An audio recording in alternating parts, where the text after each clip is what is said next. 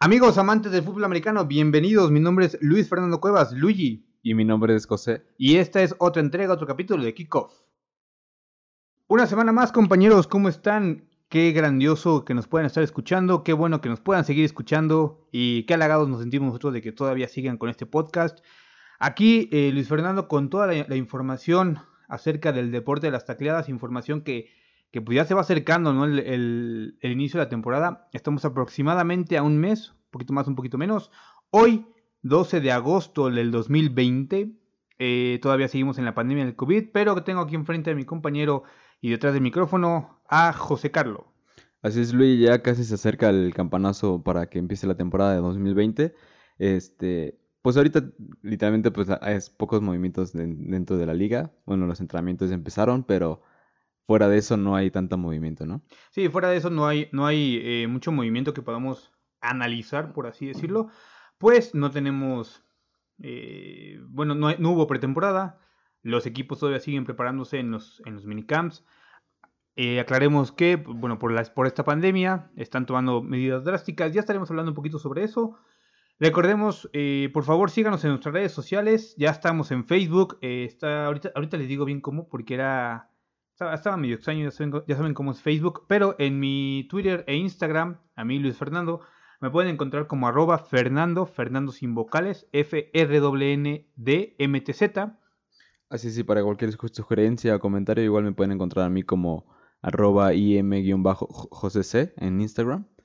Y para cualquier comentario. Sí, para cualquier comentario. También eh, ahí está en Facebook, facebook.com, diagonal, kickoff podcast pero podcast con doble T, ¿no? Ahí así nos pueden buscar Kickoff Podcast en Facebook para que nos puedan seguir en nuestras redes sociales, eh, comentar, preguntar, participar eh, activamente en este, en este espacio. Ahora sí nos vamos con la información completa sobre eh, la NFL. Vamos a empezar con la NFL. Sabíamos o les habíamos dicho que íbamos a empezar a platicar sobre el top 10 de los jugadores, pero creo que hay un problema todavía mucho antes, que es que la NFL se va a quedar sin algunos jugadores en este 2020. Recordemos que la NFL había puesto como una cláusula de que los jugadores podrían bajarse del barco llamado temporada 2020 para no jugar y no arriesgar a su familia, su salud y demás por la pandemia del COVID-19. Esto evidentemente se vio reflejado en, la, en el impacto porque fueron 77 jugadores que notificaron eh, que no van a participar. 77 jugadores. fueron muchísimo más que los que dijeron en la MLB, que solamente, fueron 16 personas, ¿no?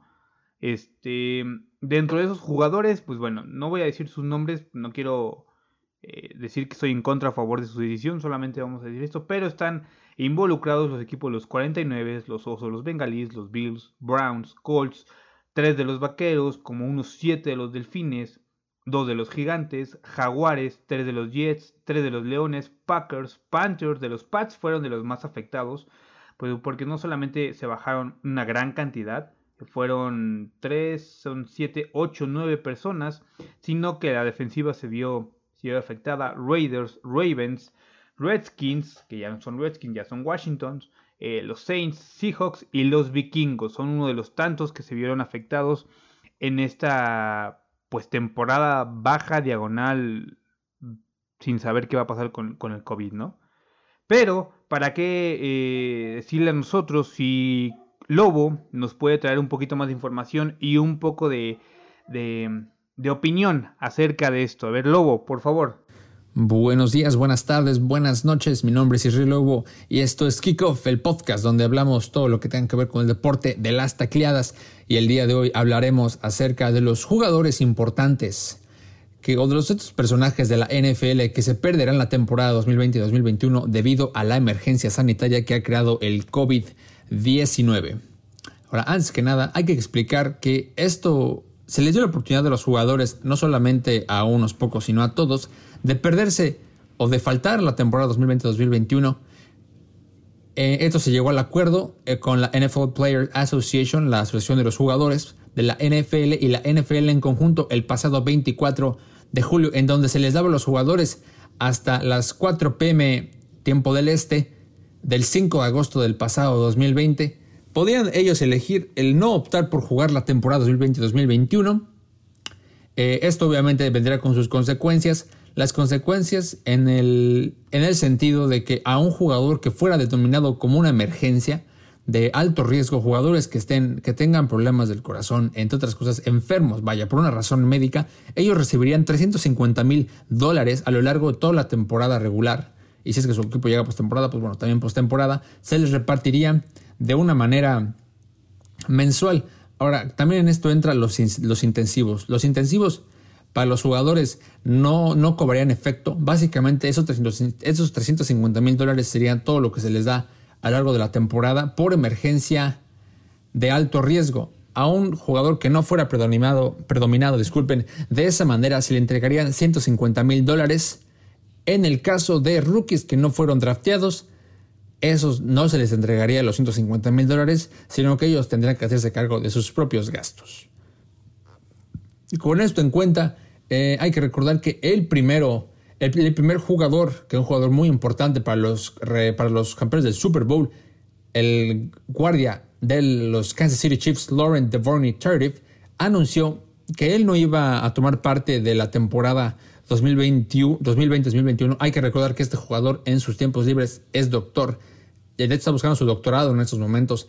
Entonces, él de la manera en que lo ve es de que si él se va a arriesgar, prefiere hacerlo de una manera, de una, disculpe, de una manera más efectiva que jugando fútbol americano y decide mejor prestar sus servicios médicos.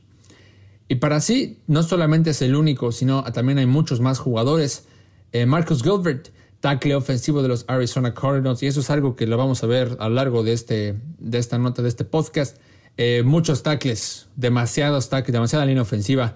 Ha optado por no jugar la temporada 2020-2021. Esto llama a oportunidades para jugadores colegiales que fueron, no fueron drafteados o jugadores libres jugadores de otras franquicias, agentes libres que tengan oportunidad de demostrar en contratos de probablemente solamente un año el que aún tengan algo de valor en esta liga. Andrew Smith de los Baltimore Ravens es otro jugador del que se puede hablar de los Cleveland Browns, varias pérdidas, entre ellas Malcolm Pridgeon, Colby Gossett, Hugh Forbes y entre todos ellos guardias para el equipo de Cleveland. El equipo de los Denver Broncos, Kyle Pico, tackle defensivo, se va a perder la temporada de igual manera. Los Green Bay Packers, únicamente Devin Funches, wide receiver, que bueno, le hace falta receptores a Aaron Rodgers y parece ser que Funches ha optado por no jugar esta temporada. Y los Kansas City Chiefs, ya mencionado el Lauren DeVarney Tardif, pero también Lucas Niang, otro tackle ofensivo mayormente en la banca, pero bueno, una baja importante para el equipo de Kansas City. De parte de los Miami Dolphins, dos receptores, Allen Hurst y Albert Wilson. Al parecer, parece ser que el nuevo quarterback actúa de los Miami Dolphins no va a tener ayuda o por lo menos no va a tener ayuda de esos dos jugadores por lo que tiene de la temporada. Y un equipo que se vio altamente afectado fueron los Patriotas de Nueva Inglaterra, con 10 jugadores que se van a perder la temporada, entre ellos Marcus Lee, receptor, Patrick Chung, una baja muy importante para la defensiva de los Patriotas, y otra baja aún más importante, Devonta Hightower, este jugador que era, es capitán de esta defensiva de los Patriotas de Nueva Inglaterra, liderada por Bill Belichick. Bueno, pues se queda sin su capitán, Devonta Hightower eh, los New York Giants, Nate Solder, un tackle izquierdo para este Apu, eh, perdón, Apu, eh, para el quarterback de los, de los New York Giants. Parece, ser que se va a quedar sin un guardia en su lado izquierdo. de los New York Jets, Josh Stockton, receptor de las Águilas de Filadelfia, Marcus Woodwin, wide receiver. Parece ser que Carson Wentz, muchos receptores también van a faltar. Travis Benjamin, de parte de los San Francisco 49ers que buscan regresar a la supertazón después de una pérdida, pues bueno, de un Super Bowl cardíaco. Pero sí, esta parece ser la historia de este, de este caso, de esta temporada, en donde van a, van a haber muchas caras faltantes. Y, pero hay que verlo del lado positivo, como les mencionaba. Eh, muchos jugadores van a tener la oportunidad de demostrar su valor, aunque sea en contratos de únicamente un año. Eh, y puede ser también algo riesgoso para los jugadores que optan por no jugar la, por no, no jugar la temporada 2020-2021, porque puede ser que cuando ellos decidan regresar a los emparrillados, su lugar ya haya sido ocupado. Será interesante ver cómo se desenvuelve toda esa situación, eh, con noticias de que una vacuna ya está cerca. eh, para finales de este año, principios del año 2021. Entonces puede ser y sería interesante ver, porque esos jugadores hay que recordar que se ponen en una lista especial, se ponen en una lista de jugadores inactivos por situaciones especiales, en este caso obviamente el coronavirus. Entonces puede ser y sería interesante ver si el comisionado Roger Godel opta, si es que hay un número fuerte de jugadores que quieren regresar a jugar, opta por regresarlos a los emparrillados. Y si es que no, eh, ¿qué pasaría con estos jugadores? Eh, ¿Qué pasaría con sus contratos? Eh, porque, y les, les comento de nueva cuenta, hay que seguir esta historia de cerca, porque puede ser que cuando regresen a los emparrillados ya no haya un lugar certero para todos y cada uno de ellos. Y bueno, esto ha sido todo por hoy. De mi parte, soy Israel Lobo. Muchas gracias por sintonizarnos aquí en Kickoff, donde vemos todo acerca del deporte de las tacleadas. Mis compañeros tienen mucha más información. No se vayan. Hasta la próxima.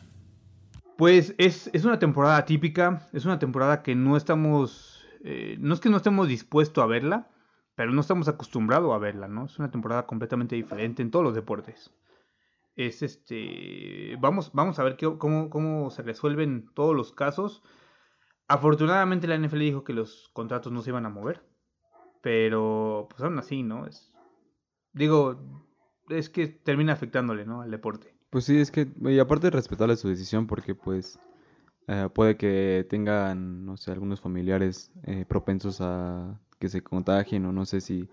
Había, algunos casos donde sus esposas están embarazadas y que son de los propensos, ¿no? Pues es claramente respetable, ¿no? Tienen el, como la incertidumbre de que les pueda pasar algo, ¿no?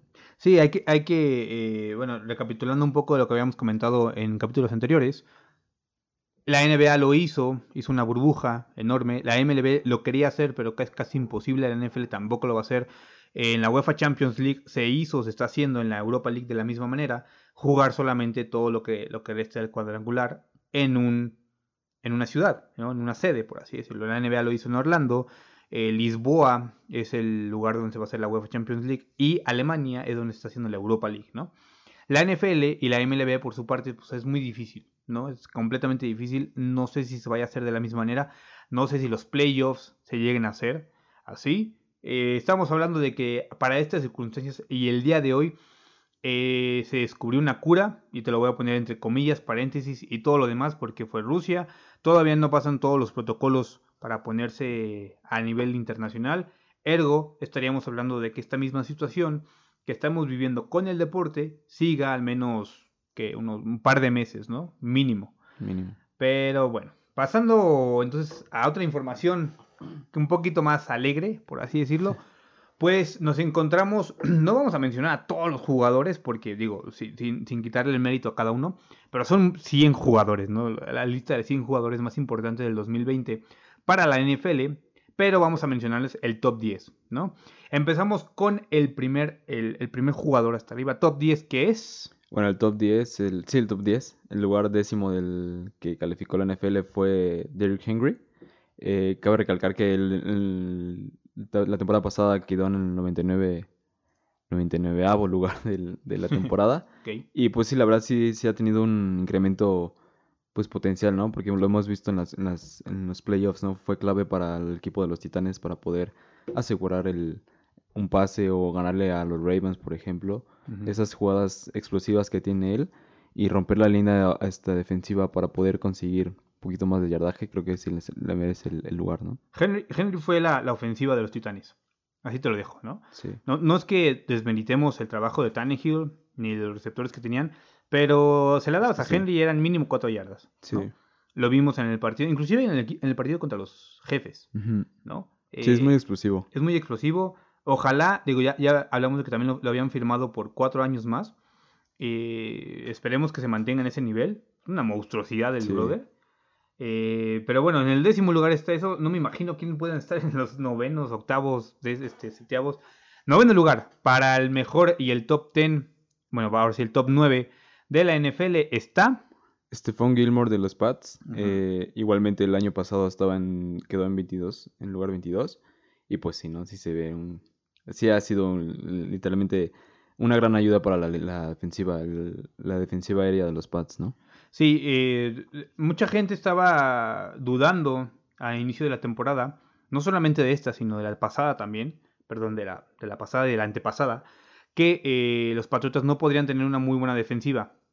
Y Belichick le dijo, brother, déjame todo esto a mí, yo voy a hacerme cargo, ¿no? No estoy diciendo que fueran los mejores corners, pero sí te estoy diciendo que tenían uno de los mejores, si no es que el mejor corner de la liga. Este fue eh, Gilmore dio este, este alce para, para la defensiva. Desafortunadamente no pudieron llegar a, los, a las instancias que la defensiva necesitaba en sus respectivos partidos, pero eh, no, no, no quitamos que Stephon eh, Gilmore lo haya, hecho una gran labor, ¿no? Pasar del 22 al noveno, pues, es una gran ayuda para los, para los Pats, ¿no? Sí, lo veíamos en coberturas personales, era, eso, literalmente, él te puede enfrentar contra jugadores receptores elite, que son como, no sé, Michael Thomas, eh, DeAndre Hopkins, y tú lo puedes poner un duelo contra el personal y ya tienes casi casi cubierto ese receptor, ¿no? Sí. Sus recepciones van a ser mínimas y sus yardas igual van a ser mínimas, ¿no? Top 8 de la NFL en el, la temporada 2019 es... Justo del receptor que estaba diciendo, de Andrew Hopkins. El lugar pasado pues no subió tanto, pero tiene mérito igual. Quedó el año pasado quedó en onceavo, en este tiene el octavo. Y pues sí, la verdad sí es un receptor que siempre ha estado en los top 20, por ejemplo. Eh, y sí, la verdad, sus manos son de la mejor calidad. Eh, y pues la verdad, ahorita lo, no, sé, tendremos que verlo en su nuevo equipo, que recordemos que lo, cambiaron a los Cardinals. Ajá. Eh, al lado de Rory Fitzgerald, vamos a ver cómo se adapta a esta nueva ofensiva.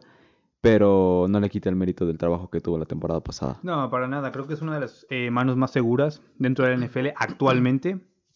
no me acuerdo si fue la temporada 2019 o 2018, donde no tuvo ninguna recepción mm, negativa. Así es. Y solamente la única que había tenido, para mí no era interferencia, esa atrapada magistral contra los Miami Dolphins, que le quitaron por completo la recepción del año. Eh, digo, pueden buscarla en YouTube, no hay ningún problema, búsquenla, de verdad, búsquenla. Este, la recepción que hizo contra, tampoco me acuerdo qué equipo, no me acuerdo qué equipo, creo que fueron los Seahawks, donde, digo, avienta a este de Sean Watson el balón y se lanza encima del corner y la agarra y no sé cómo baja los dos pies. Fue una, una, una atrapada sensacional. un, un receptor que, que, corre las rutas muy bien. Sí, la verdad, sí, tiene mucha elusividad y mucha velocidad, la verdad. Tiene muy buen eh, dinamismo del campo, saben dónde está, sabe cuántas yardas le falta para el primer y diez. Este, merecidísimo ese octavo lugar, sin duda alguna. Top 7 de los jugadores en el 2019. Tenemos a George Kittle de los San Francisco 49ers. Este, a la cerrada que literalmente le dio un gran empuje a esta ofensiva. Un arma poderosísima, la verdad que la vimos contra los Saints, por ejemplo, en el, partido de, temporada, que literalmente en la última jugada les dio el gane. Y así fueron muchísimos partidos donde fue clave esta, este jugador. Y sí, merecidísimo. Su, su, su, año, el año pasado, en 2019, su, su lugar perdón, fue el 29avo. Eh, y pues si lo vemos con su fortaleza que tiene este receptor, este ala cerrada, pero ni sus manos obviamente, hacen que se vuelva un arma importante para los 49ers, ¿no? Sí, sin duda alguna, creo que fue el arma que necesitaban en su momento los 49ers. No sé si ahorita lo vayan a necesitar de la misma manera. Yo creo que sí. Digo, estoy hablando porque todavía no vemos cómo se desarrolla por completo la temporada. Pero al menos la, temporada pasada, este Kirill sabía bloquear, sabía salir a pase corto, a pase largo le, le comunicaba muy bien a Garapolo toda la parte de la, de la confianza y de la parte eh, también de, decidir bien en, el terreno de juego, ¿no? Sin él, no creo que, que los 49ers hubieran llegado a donde, donde, donde llegaron, ¿no? A pelear el Super Bowl, a ganarle a equipos grandes que estaban todavía inclusive mucho arriba de, que ellos en las apuestas. Y pues quiero, digo, odiado por muchos, porque muchos tienen sus dudas amados por otros porque vieron lo resaltante, pero creo que merecido, ¿no? El séptimo lugar. Sí, la verdad, y es lo que, lo que mencionas, él sabe, te sabe bloquear, te sabe atrapar, te sabe correr, y la verdad sus bloqueos igualmente, como mencionas, con la línea ofensiva hacía un, este, un papel impresionante, ¿no? Entonces podías tomarlo como, como línea ofensivo que corre y te atrapa y salta, ¿no? sí, de todo. El top 6 de eh, la temporada 2019 de la NFL. Claramente el, este Christian McCaffrey en, en el sexto lugar. Claro. El año pasado en el 42, pero sí, la verdad hemos visto, bueno, fuera de micrófono lo, lo mencionábamos unos días pasados, algunos días. eh, este, este jugador en NSAA, su transformación a NFL fue impresionante. Literalmente el trabajo de gimnasio, de habilidad, de movilidad fue increíble y, y luego se ha visto dentro del campo, ¿no? Su fortaleza que tiene para correr. Lo podemos, lo- algunos lo comparan con Alvin Kamara por la, la, la, ah, la habilidad que tiene para romper las tacleadas, ¿no? Inclusive la velocidad y lo puedes usar mucho como un slot, ¿no? También. bien. Como un slot es el, para los que no sepan qué es, es como un, como una válvula de escape cuando tienes este, cuando te llega presión al Ujú. coreback. Solamente que en vez de ser atrás de la, de la línea, está un poquito delantito. Un poquito de la- adelante. Este, sí, sin duda alguna, eh, la evolución de McCaffrey en, dentro de la NFL, como tú lo mencionas, ha sido drástica, ¿no? Supo saltar de nivel de la NCAA a la NFL, se supo adaptar, que creo que es lo importante para un corredor, y llevó él en, en- sus hombros al equipo de las Panteras, ¿no? Cam Newton en, en esa temporada no hizo absolutamente nada, se la pasó lesionado, y la temporada antepasada tampoco hizo gran diferencia Cam Newton. Le dieron el balón a McCaffrey, confiaron en él y miren los resultados, ¿no? Eh, un top 6 que la verdad, merecidísimo. Muchos van a estar alegando y me, me entro ahí en la duda de que si quién era mejor corredor, si McCaffrey o Henry, Mm. porque son los dos que están, digo, metidos en el top 10. Pero la verdad es que por peso en el, en el, En el sistema. ¿no? en el sistema ofensivo que manejaban cada equipo, la verdad es que sí, McCaffrey se lo, se lo lleva por completo. Porque Henry, si bien es un corredor, no es un receptor que puedas adaptarlo a un Así es. slot o algo así.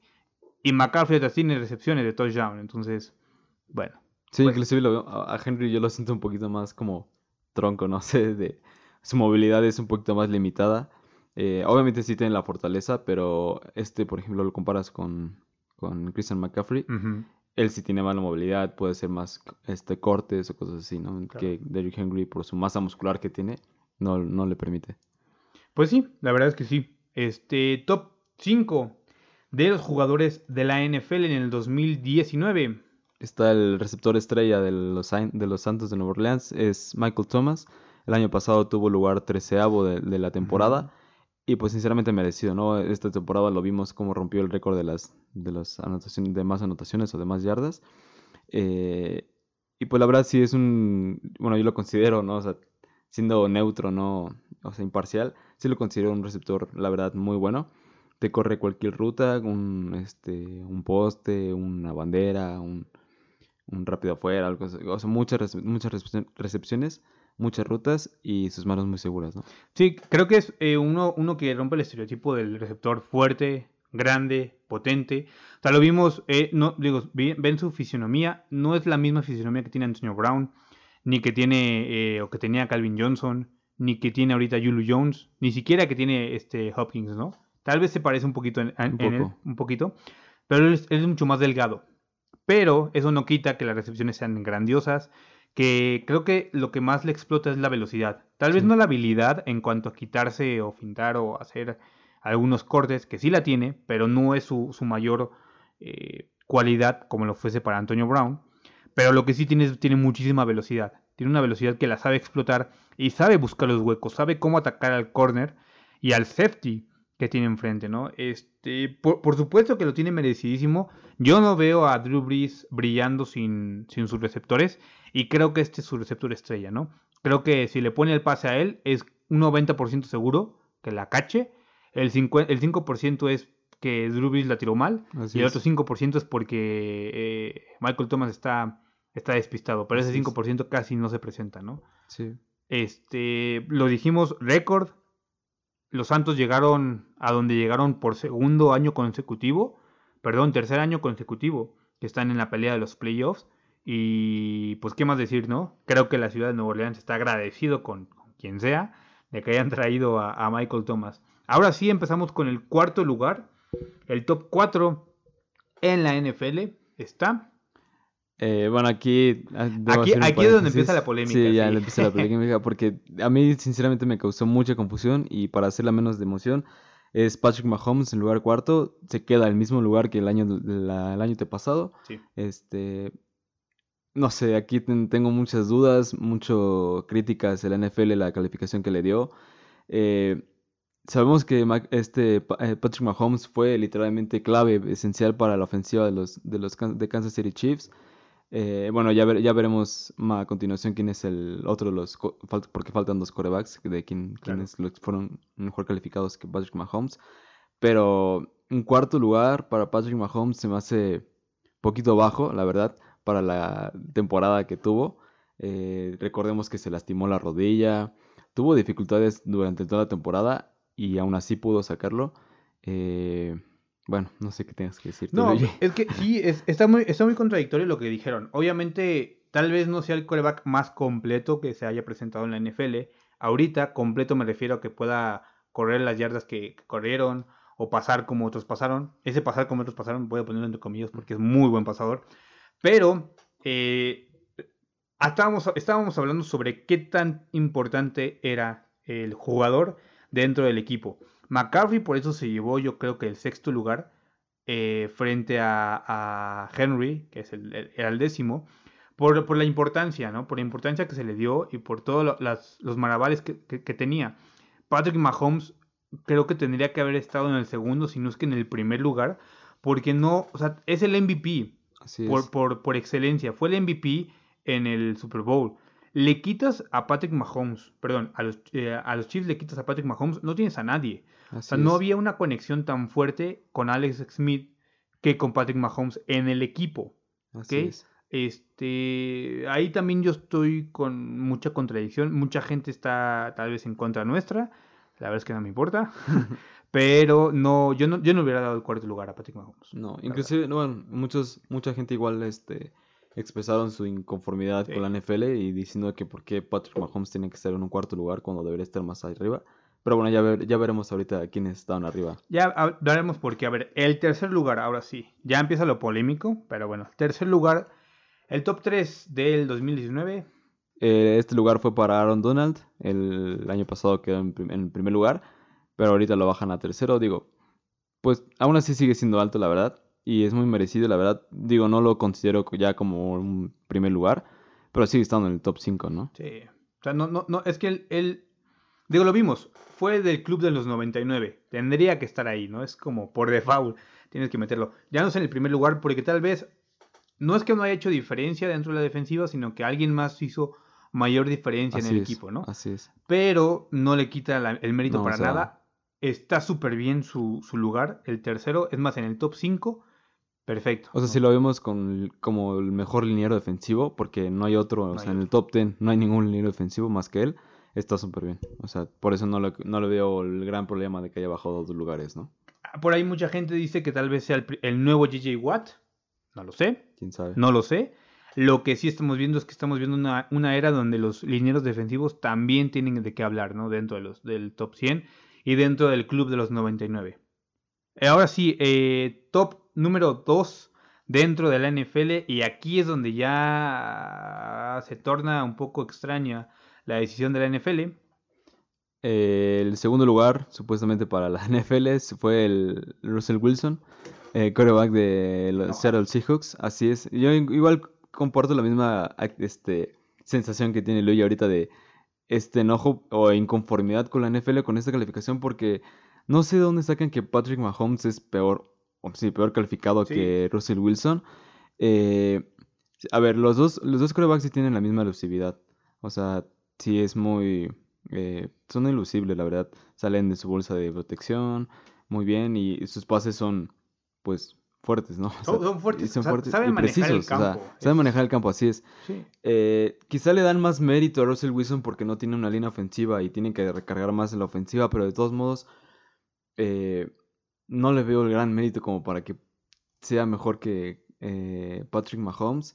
Eh, la fuerza que tiene Patrick Mahomes en su hombro, la no sé, no sé qué, qué consideraron aquí para que pudiera No lo sé, la verdad, yo, yo hubiera puesto, obviamente hubiera puesto dentro del top 10 a, a Russell Wilson, no Sí, se lo voy a o quitar, sea, eso no. pero tendría que haber estado por ahí del 7, 8, y Patrick Mahomes en ese lugar, ¿no? Eh, Patrick Mahomes, yo lo, dije, es- tendría que estar en, el 1 y 2, eh, pero yo creo que sí le dieron como el mérito de la duda a Russell Wilson de decir, oye, pues hiciste un poquito más por el equipo, hiciste un poquito más por, por, todo, ¿no? O sea, pues, en cuanto al equipo, en cuanto a, a dónde llegaste a la temporada con el equipo que tenías, con la dinámica y que sigues teniendo las mismas cualidades. Pero ahora es donde yo me pregunto, estás comprando las cualidades de este señor Así es. contra Patrick Mahomes, que son prácticamente iguales, pero Patrick Mahomes pues ganó el Supertazón, Así es. ¿no? Que se llevó el MVP, se llevó, eh, o sea, eh, eh, es elite el, el brother.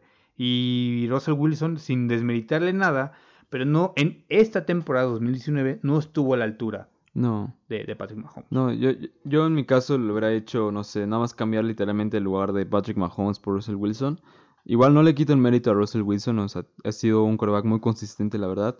Conoce cómo manejar el campo. Claro. Eh, la verdad sí es muy bueno, o sea, s- o sea, obviamente no le quita el mérito, por lo mismo de que lo dejo en el top 5.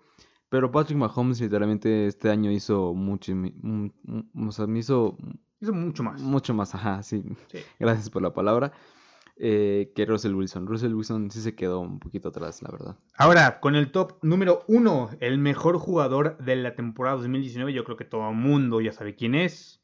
Lamar la Jackson. Eh, pues claro, Lamar Obviamente. Jackson. Obviamente. Y curioso porque obviamente la temporada pasada no tuvo, ¿no? Eh, Este, y pues sí, la verdad es que sí.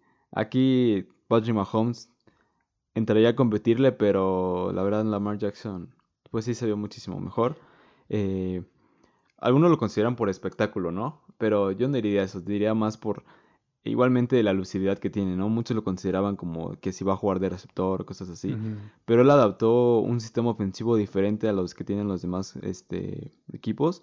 Algunos parecidos, pero es que Lamar Jackson revolucionó la manera en que jugaban los Ravens, ¿no? Mucha gente estaba preguntando desde, el, desde que el, el momento en que metieron a la cárcel a Michael Vick si no se iba a encontrar a otra persona como él, ¿ok? No estoy diciendo que sea el futuro de Michael Vick. Si le preguntas a él, si alguien tiene la oportunidad de preguntarle y tiene la amabilidad de hacerlo, hágalo. Eh, seguramente, seguramente te va a decir, yo no quiero ser otro Michael Vick, yo quiero ser el Mark Jackson. Pero la, la estructura, la forma de jugar es muy parecida. Diagonal, estamos viendo otro Michael Vick, ¿no? Eh, hablábamos sobre cuántos Michael Vicks pueden haber por década. Uf, Van a ser muy pocos. muy pocos. Y el que le den la oportunidad, que, o sea, que tenga todo a favor o que todo se acomode para que él llegue ahí. Se le acomodó todo él. Recordemos un poquito, él viene de Louisville, ¿no? Ellos lo querían firmar como receptor. O sea, el- bueno, no firmar, pero en sus... En su... Sí, muchas críticas también le decían. Ajá, le le llovieron críticas como no tienen idea. Él, a él lo querían poner de receptor y dijo, oye, a ver, yo quiero una universidad que me acepte como coreback, porque es la posición que yo soy, no soy receptor, yo soy coreback. Y Luis le dijo, pues vente. Ganaron y pasaron a- de conferencia, se subieron el nivel. Llegaron a un draft donde los Ravens cambiaron, hicieron trade con los, Patriots perdón, para poder tenerlo en la primera ronda, el, el 32 pick en ese, en ese año. Y un año después, esa temporada, llega a romper paradigmas por completo sobre si él es el mejor coreback o no. Ahorita actualmente no sé si sea el mejor coreback, pero sí es el más completo y es el que más le sumó a su equipo. Un equipo de los Ravens que estaba roto por la línea ofensiva y lo vimos, o sea, tenía que correr por su vida y no solamente correr por su vida, correr por yardas, por, correr por anotar. Eh, la pregunta aquí que todo el mundo se va a hacer es, tal vez no se mantenga en el top número uno porque pues, va a estar muy difícil, pero ¿va a seguir el mismo nivel? ¿Va a estar o se va a repetir la historia con, con eh, Colin Kaepernick, que con Robert Griffin? Eh, digo, no sé, ahí sería cuestión de tal vez analizar un poquito más estadística, pero merecido, ¿eh? Sí, la verdad, sí. Merecido. Sí, como mencionas, bueno, yo sí lo consideré como el mejor coreback, por algo está en el número uno. Eh, y sí, o sea, es- va, va a ser complicado que se mantenga ahí, mínimo en el top 10, Ujú. me gustaría verlo. Eh, hemos visto, pues sí, como mencionas, muchos corebacks que tienen el mismo sistema de juego que él tiene, de salir de la bolsa, buscar yardas por, por, por carrera. Eh, pero el único, el único que, pues así entre comillas, podemos decir lo que ha sobrevivido es Russell Wilson. Claro. este, este cuate no se ha lastimado, ¿no? O sea, no, no teniendo las lesiones fuertes que lo dejen fuera en un partido. Y pues ojalá Lamar Jackson pueda seguir su camino y no se lastime, ¿no? Porque como sabemos estas lesiones pueden ser la como que el, la cláusula para que termine su temporada o su vida deportiva. Top 10 de la NFL, damas y caballeros, entre todos ellos, ¿cuáles son sus favoritos? ¿Cuál sí merecía estar ahí? ¿Cuál otro merecía estar dentro de cualquier posición. Si están de acuerdo con nosotros o no, ya saben por dónde seguirnos en las redes sociales de Kickoff, en nuestras personales. Vamos a saltar un poco, no vamos a saltar del, río para acá, sino de en la misma, eh, en el mismo Estados Unidos, pero en un nivel más abajo, el nivel colegial. ¿Y por qué les digo esto? Porque la NCAA declaró que no va a haber temporada. Ojo, sacaron calendario, ¿ok? Pero esto es por si la salubridad y el, contorno mejora. Aunque hasta el momento ahorita la declaración de una de las conferencias más importantes es que no va a haber temporada. Nos vamos a quedar sin temporada de la NCAA. Pero ¿quién mejor para hablar sobre esto que Oscar, que ahora sí nos trajo una capsulota enorme? Pero a ver, nos va a contar todo sobre la NCAA. Oscar, adelante, por favor. Hola a todos, eh, radioescuchas de Kickoff. Bueno, aquí Oscar Ortega reportándoles pues la evolución de tal vez el primer tema triste que tiene el fútbol colegial en esta temporada. Después de mucha anticipación por ser de los deportes que más tarde empezaba su temporada este año junto con el, la NFL, el fútbol colegial está a solo unas tres semanas, dos semanas y media, dependiendo del equipo que estemos hablando, de empezar la temporada. Y ya, al menos en la división más importante, que es la división 1 de la NCAA, del FBS, ya tiene a un total de 41 equipos de 130 que conforman esta división principal en cancelar su temporada de fútbol colegial. Ah, no es grato decirlo, digo, sabemos que tanto aquí como en México como en Estados Unidos estamos hablando de dos de los tres países con mayor cantidad de casos de COVID y que ha sido una situación que desgraciadamente pues, por temas políticos y personales no se ha podido manejar con la mejor manera posible. O sea, realmente esta situación se ha agravado al grado de que deportistas o futuros deportistas profesionales están viendo afectadas sus probabilidades de de llegar al deporte mayor, que en Estados Unidos es la NFL. Y todo esto, pues por un mal manejo que ya tuvo su impacto a gran escala en Estados Unidos. Y bueno, vámonos como si fuera línea de tiempo, un recuento de lo que ha pasado. Seguido de las cancelaciones, bueno, no cancelaciones, del posponer la, la MLB, a la NBA, a la NHL, a la MLS de sus respectivos momentos de temporada, que eran playoffs en la mayoría de los casos, y MLB tenía inicio de temporada. La NFL y la NCAA tuvieron pues, cuatro meses de preparación para esta situación que no, no se pudo llevar a cabo por una situación parecida con la MLB. Son muchos equipos. Este, no es posible crear un ambiente de burbuja. Bueno, no es tan fácil, porque realmente no es imposible. Digo, o sea, California, Texas, tal vez Washington, digo, de Washington, Seattle, o sea, estados que tenían la suficiente cantidad de, estadios podían haberse hecho como planes burbuja, pues, por razones eh, comprensibles de todos los equipos, que es el factor local, sobre todo en el colegial, pues no, no sé, no sé, tal vez no se haya promovido tanto esta idea, y bueno, se llevó a cabo de que vamos a seguir igual, o sea, eso sí, muchas conferencias dijeron nada más ver juegos intraconferencias, nada de buscar sea, no iba a haber juegos interconferencias, solamente juegos entre rivales de conferencias. En la mayoría de los casos había algunos que por razones de partidos no daba, vamos a decir, la suma, entonces ahí sí podías buscar jugar justamente contra equipos independientes, equipos que no te, no te iban, que tenían que justamente armar su temporada con,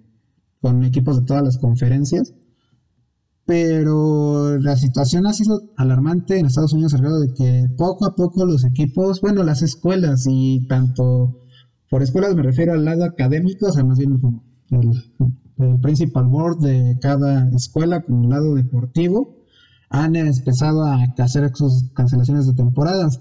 ¿Y por qué menciono algo del lado deportivo? Porque en cuestiones colegiales, el fútbol americano se, puede, se considera aparte en el programa deportivo de cada universidad. O sea, si un equipo dice que se cancela el programa deportivo simple o nada más actividades deportivas, habla de todos los deportes y, eh, y disciplinas que no sean americanas el fútbol americano y aparte se tiene que cancelar el fútbol. Entonces así es como todos estos equipos que han estado cancelando lo han hecho.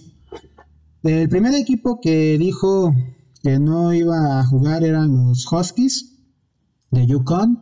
El 5 de agosto ellos dijeron que no, no iban a jugar por cuestiones de COVID.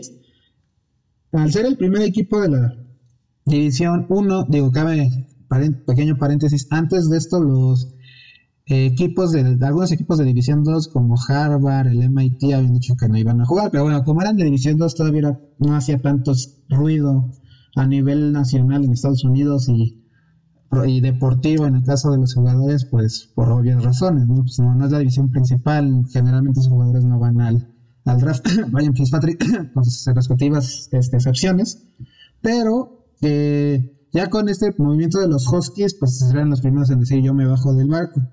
Tampoco había tanto problema, ¿por qué? Porque los Huskies ya no estaban en una conferencia, eran independientes, entonces a la AAC, la American Athletic Conference, no les estaba afectando en este plan. El, cuando empezaron a ver pues, problemas fueron tres días después, el 8 de agosto. En este caso, la Mid American Conference dijo que no se va a cancelar per se la temporada, se espera que para primavera del año que entra se pueda recuperar, pues dijeron lo que es invierno, otoño, no va a haber fútbol, no va a haber fútbol americano, no va a haber deporte. Y bueno, en este caso, ¿cuál es la situación de los programas que estamos hablando justamente de esta, de esta conferencia? Bueno, en el caso de la de la MAC, o sea, de esta que es la una de las conferencias grandes de la NCAA, eh, están incluidos Akron, Bowling Green, Buffalo, Kent State, Miami, Ohio, Ball State, Central Michigan, Eastern Michigan, Northern Illinois, Toledo y Western Michigan. O sea, realmente son equipos de, de renombre, al menos de que son de los que algunas, generalmente uno o dos de estas conferencias están jugando tazones, pero ya estábamos viendo que, bueno, iba en serio la situación de cancelación.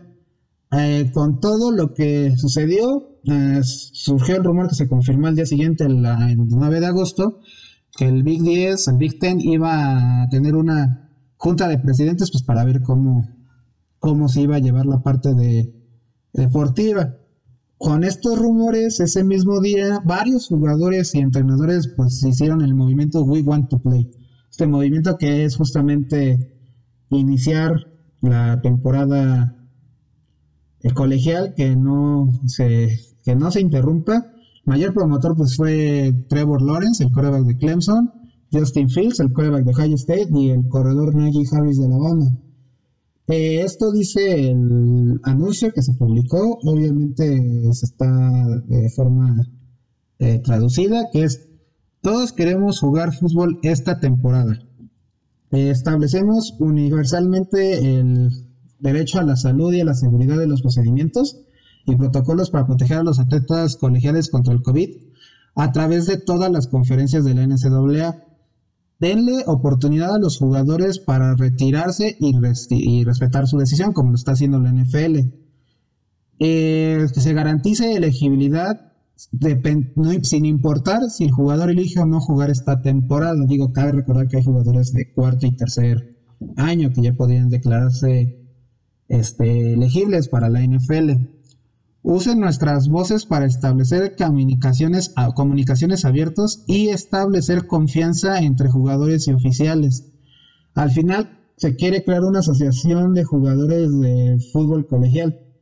Cabe mencionar que muchos han empezado a decir que eh, los jugadores colegiales quieren aprovechar este, este, esta situación para empezar a tener esa, como esa representación que tiene como el NFL, con la NFL, NFLPA, para tomar, que se tome en consideración a los jugadores, porque sí, o sea, cabe recordar, estos movimientos están siendo estrictamente por ejecutivos, o sea, no ni siquiera los entrenadores tienen tanto poder como uno esperaría. Finalizan diciendo que, bueno, representativo, este mensaje es representativo de los jugadores de las cinco conferencias de All Power, que es la ACC, Big Ten, Pac 12, C y la Big 12. O sea, todos, digamos, las cinco conferencias más poderosas de la División 1. Después de este movimiento, pues bueno, Donald Trump se subió al tren del, del We Want to Play diciendo que se tiene que jugar el fútbol colegial. O sea, cabe, irónicamente, Trump dijo que él espera que la NFL no se juegue por cuestiones de COVID, por el hecho de que los jugadores ya dijeron que van a hincar rodilla en el himno nacional, mientras que en la cuestión colegial pues todavía no, no nunca declararon esa situación respectiva al Black Lives Matter. Por mucho que la decisión, este, bueno, de los jugadores estaba ahí, bueno, su posición, pues el Big Ten decide posponer la temporada con 12 votos a favor y 2 en contra. Los dos votos en contra son de Nebraska y de Iowa.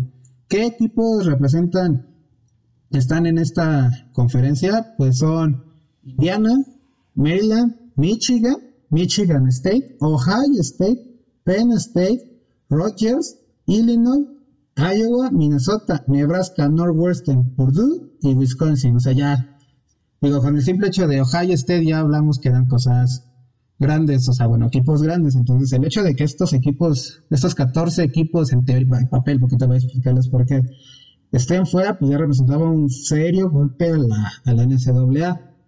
Eh, ese mismo día, el 10 de agosto, Old Dominion, que es un equipo de la conferencia de Estados Unidos, dijeron no van a jugar tampoco esta temporada, por igual por cuestiones de COVID. Después de eso tenemos al entrenador de Louisville, Scott Satterfield, que en una conferencia de prensa justamente el día de ayer lunes, bueno, estamos considerando que hoy es martes 11, dice que la ACC tiene planes para seguir adelante en a su temporada de fútbol, contradiciendo los rumores que decían que justamente la Atlantic Coast Conference no iba a jugar ya esta temporada, o sea, como diciendo, bueno, si ya la Big Ten dijo, Big Ten dijo algo, pues también Atlantic Coast había dicho, pues también nosotros no, no pensábamos jugar. Entonces, bueno, ¿quiénes son los equipos que representan a la ACC? Boston College, Clemson, Duke, Florida State, Georgia Tech, Louisville, Miami, North Carolina, North Carolina State, Notre Dame, Pittsburgh, Syracuse, Virginia, Virginia Tech y Wake Forest. Estos equipos de momento eh, no han pronunciado de forma individual si van a jugar ellos o no esperando justamente la decisión de la ACC, si se llegasen a ir, serían 15 equipos más a la lista, de 41 que ya tenemos. Después de esto, Nebraska, que ya se mencionó de la Big Ten, este, dijo, no, pues nosotros sí vamos a jugar, o sea, si tenemos que volvernos independientes esta temporada para poder jugar, vamos a hacerlo. Eh, esta decisión, bueno, este punto de vista lo expresó Scott Frost, que es el entrenador de Nebraska, como dando a entender que pues por algo votaron en contra de que se suspendiera la temporada colegial. Después de eso, pues el mismo día 10 de agosto, se dijo que la MWC, la Mountain West Conference, todos votaron que también se va a cancelar, en este caso se va a cancelar la temporada de, de fútbol colegial. Bueno, también obviamente con la opción de que si se dan las condiciones se pueda jugar en, en primavera.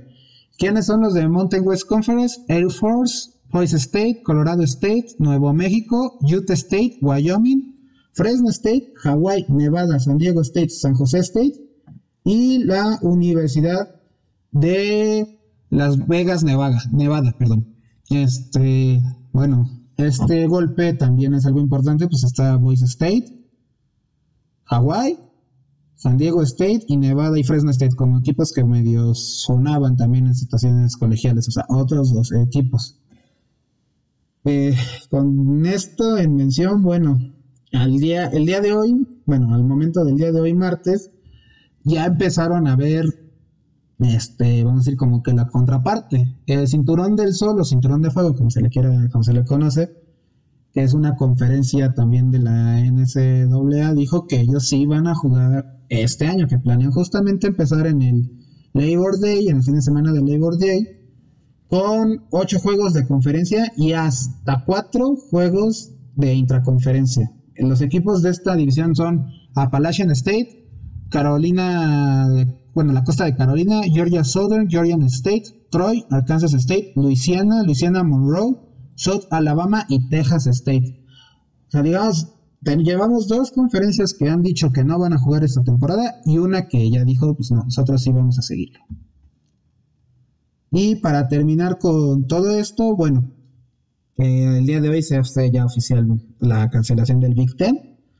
Y todo esto, pues nada más nos demuestra que no hay un consenso en la, en la liga. esperemos que la, la NCAA no ponga en riesgo a los jugadores sin tampoco poner en riesgo sus carreras colegiales, pero es una situación muy, muy grave que estamos viendo eh, en Estados Unidos a nivel deportivo y a nivel humano realmente nivel salud. Y bueno, en sus... No sé qué sabes qué opinen, público, Luigi, Jos, pero digo, estamos en un momento negro deportivamente hablando. Saludos. Gracias Oscar por la, por la cápsula y por toda la información de la NCAA. Muchísima gente seguramente está bien metida ahí. Y ahora pasándonos al mismo nivel, pero de este lado del río.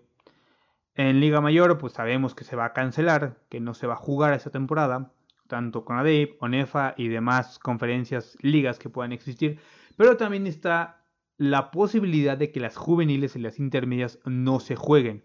Estas empiezan a partir aproximadamente de febrero, por ahí de 14, 15 de febrero, por el, porque me recuerdo porque por el, día, del Amor y la Amistad están los primeros scrimmage de estas, de estas ligas y terminan en mayo, que es cuando terminan los semestres de las universidades que están, que de las preparatorias que están jugando, que están activas en estas, en estas ligas. Pero Adán nos trae una opinión sobre eh, la Liga Mayor, porque ustedes escucharon la nuestra, ¿no? escucharon la, de este lado, la de José Carlos y la de Luigi. Pero pues, a ver qué dice otro jugador, ¿no? A ver, Adán, por favor, deleítanos con tu opinión sobre la Liga Mayor, la cancelación de Liga Mayor aquí en México. ¿Qué tal amigos de Kiko? Bienvenidos aquí otra vez. Ya saben, como siempre grabando desde casita para traerles a ustedes la información más fresquecita, más nueva sobre fútbol americano. Y en esta ocasión nos toca hablar sobre fútbol americano mexicano. Así es amigos, de aquí. Vamos a hablar un poco sobre Liga Mayor, específicamente de UNEFA y con ADEP. ¿Qué ha pasado con la cancelación de la temporada, con el coronavirus, con los jugadores? Vamos a ver que tenemos aquí las noticias más frescas.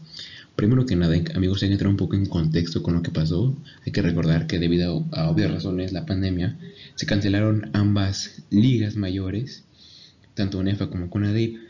Pero la noticia que tenemos, de lo que queremos hablar el día de hoy, es de los jugadores seniors, que para los que no lo entienden, son los jugadores que tenían año 2020 como su último año de elegibilidad para jugar la presente temporada, que evidentemente no se puede hacer.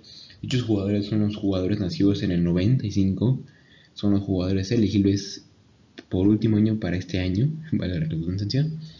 ¿Y qué ha pasado con ellos, amigos? Bueno, la noticia más nueva que tenemos es que hace un par de meses, para ser específico, en julio, algunos jugadores de la Liga Mayor de UNEFA se unificaron, formaron grupos de WhatsApp, de Facebook, lo que sea, y consiguieron mandar una carta a los directivos de UNEFA pidiendo que se les diera la oportunidad de jugar el siguiente año, 2021, que se aplazara como su fecha de, pues digamos, los retiros, que sería el presente año. ¿Qué dijeron en la carta? ¿Qué es lo que buscaban? Muy bien. La carta la pueden encontrar en internet. Simplemente busquen este, Liga Mayor UNEFA 2020. Y ahí va a estar la carta por si gustan leerla. Pero un poco del resumen de lo que habla es de que de los jugadores no es que estén insatisfechos, simplemente buscan tener una salida honorable de la liga profesional de México y pues quieren ver si tienen la posibilidad de pues, jugar, como ya lo mencioné, el siguiente año. La carta viene acompañada aproximadamente de 70 firmas de jugadores de último año y los cuales también en su mayoría están expresados en la misma carta. Muy bien amigos, teniendo en cuenta esto, ¿qué es lo que yo opino? ¿Qué es lo que me gustaría a mí personalmente? Bueno, personalmente yo opino que este cambio, esta propuesta únicamente va a ser aceptada siempre y cuando todas las ligas mayores lo acepten. Porque no creo que si una liga dice que sí, una liga dice que no, se vaya a llegar a, ningún acuerdo. yo creo que es o todos sí o todos no. Obviamente lo que yo espero es que lo acepten de verdad. Siendo que como jugador de Liga Mayor de México, pues debes tener una despedida honorable como jugador ya lo que sea, si quieres pasar a ser, coach, lo que sea, pero siento que tu despedida de Liga Mayor debe ser algo inolvidable y único, además de tomar en cuenta que es pues, tu última temporada y por disfrutarla como tal. Hay que recordar, obviamente, que este año iba a ser el bueno en la Liga Mayor. Recuerden, amigos, este año iba a ser el año en que una vez más iban a unificar Liga Mayor, UNEFA y CONADEIP. Así es, amigos, íbamos a tener fútbol americano del bueno, del de antaño. Pero pues por evidentes razones nos quedamos este año con las ganas. Parece que todo sigue en pie para el próximo año, pero veremos qué pasa. Y me gustaría ver que los jugadores pues tengan su, despedida con una liga combinada, reunificada entre UNEFA y CONADEI. Sería algo espectacular, algo espectacular para los aficionados, para los jugadores. Y creo que sería en lo personal una despedida fantástica. Pues eso es todo amigos, hasta ahorita, hasta aquí las noticias. Ya saben, si algo más sale, lo que sea, se los estaremos diciendo en breve. Muchas gracias.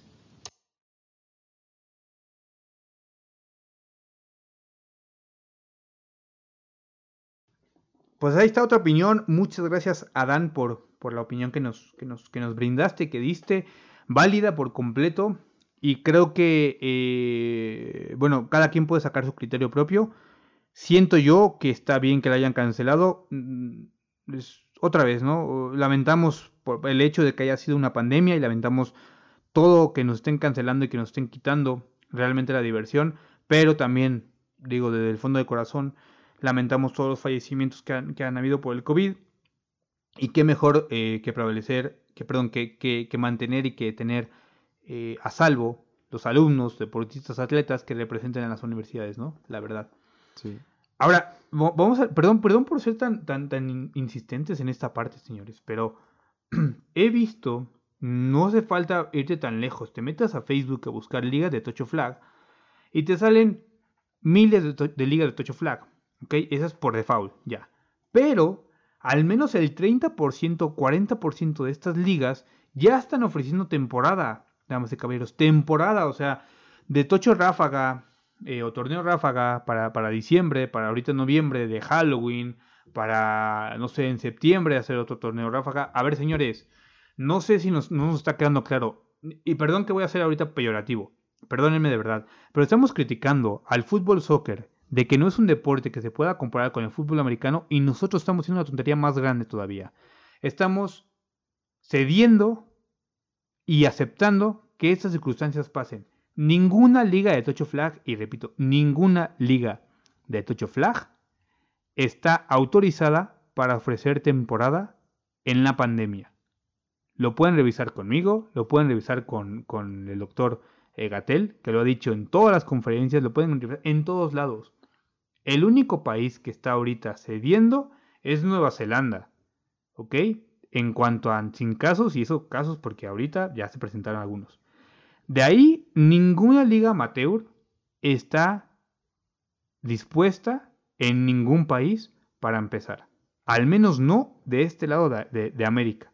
Sí, no. Y, es que, o sea, lo hemos reiterado muchas veces en el programa, inclusive ahorita hablando de Liga Mayor, o sea, hablando de Liga Mayor, o sea, Liga Mayor es literalmente aquí en México, pues ahora sí que el máximo oponente de, americano. Y inclusive ellos tuvieron que cancelar su temporada, ¿no? ¿Cómo creen que una liga de, de Tochito Flag, que va a ser un fin de semana, un torneo ráfaga, va a tener la autorización necesaria? Entonces, eh, sí es lamentable que se, que se vean esos anuncios de torneo ráfagas, aunque sea solo un día. Un día basta para que te contagies y pases mal 14 días, ¿no? Sí, es, es- es muy lamentable. Por favor, a ver, eh, y hay, hay que, hay aquí hay que ser sí muy criterio, muy, no, no, muy, Críticos. muy críticos, perdón, en cuanto a con quién convivimos y con quién nos entor- entornamos. Yo sé que si ahorita le puedo decir nombres y los tengo, me voy a echar muchas enemistades a, a la bolsa, pero no lo voy a hacer. Pero ustedes tampoco lo hagan, pero tampoco hay que quedarnos callados. Díganlo, háblenlo, no con ellos si quieren porque tal vez sean de mente cerrada o porque tengan la necesidad económica de sacar un torneo. Hay que entender eso, ¿ok? Pero te juro que es mil veces mejor ahorita tener la necesidad. Y sabes qué, voy a vender, no sé, gelatinas y voy a empezarlas a dar a domicilio. Con las medidas, voy a empezar a, poner un puesto de tacos con los guisados que yo tenga. Voy a empezar a vender, eh, no sé, Sí, clits, algo, o sea, algo que poner en riesgo no solamente a mí, sino a la salud de los que aman mi deporte, que yo también practico, por sacar, ¿qué? 5 mil pesos, 6 mil pesos, ¿no? Te lo juro que es mejor buscarle ahorita una oportunidad de negocio en algún otro lado que buscar una camilla en un hospital. Créanme, ¿ok? Por favor, ninguna liga de Tocho está autorizada. Ninguna, ¿vale? Así es. Cuando empiece a haber autorización, podremos empezarle a firmar aquí, aunque nuestra recomendación es hasta que haya semáforo verde, que es, que es cuando haya vacuna, aquí en México, ¿ok? No en Rusia, no en Alemania, no rumores, no que la tía me dijo, no. Cuando el gobierno diga, brother, ya tenemos cura y la podemos esparcir, y todavía un mes después, tal vez, podamos empezar con las actividades, por favor, ¿ok? Es es un jalón de orejas para todo el mundo, ¿vale? Ahora sí, ya después de del jalón de orejas, la recomendación de la semana. Ahora no nos vamos a ir por película, ¿eh? No nos vamos a ir por No, película, no, no. nos vamos a ir por la literatura. Y ya mucha gente seguramente se desconectó, pero no, aguántense. Porque, eh, bueno, mucha gente ha sacado libros, eh, influencers, youtubers, gente de economía, gente que quiere hacer a un pobre rico y a un rico pobre, este, gente que habla sobre comunismo, sobre todo, y también están los deportistas, que en este caso es... Eh, obviamente es este coreback, eh, pues que soy fan, ¿no? Es Drew Brees con el libro de Coming Back Stronger. Eh, la verdad sí lo recomiendo mucho. Lamentablemente es solo lo he encontrado en inglés. Entonces, este, bueno, ya se, se hace un poquito limitado la audiencia. Pero la verdad sí recomiendo mucho este libro porque, bueno, lo he, co- lo he comenzado a leer, todavía no lo termino. Pero es como nos menciona toda su carrera deportiva. Claro. Es como empezó literalmente desde preparatoria con un grupo de chavos de 60 eh, que tenía que competir contra cinco corebacks y él era el último, ¿no? Y con, con esto fue literalmente pues esforzándose cada poco a poco. Vi- Vieron que algunos corebacks iban a jugar literalmente de linebackers y llegaba hasta el momento donde se va a Purdue, que es la universidad en la que él estudió. Ahí conoce a, a su esposa, su gran apoyo familiar igual que tiene.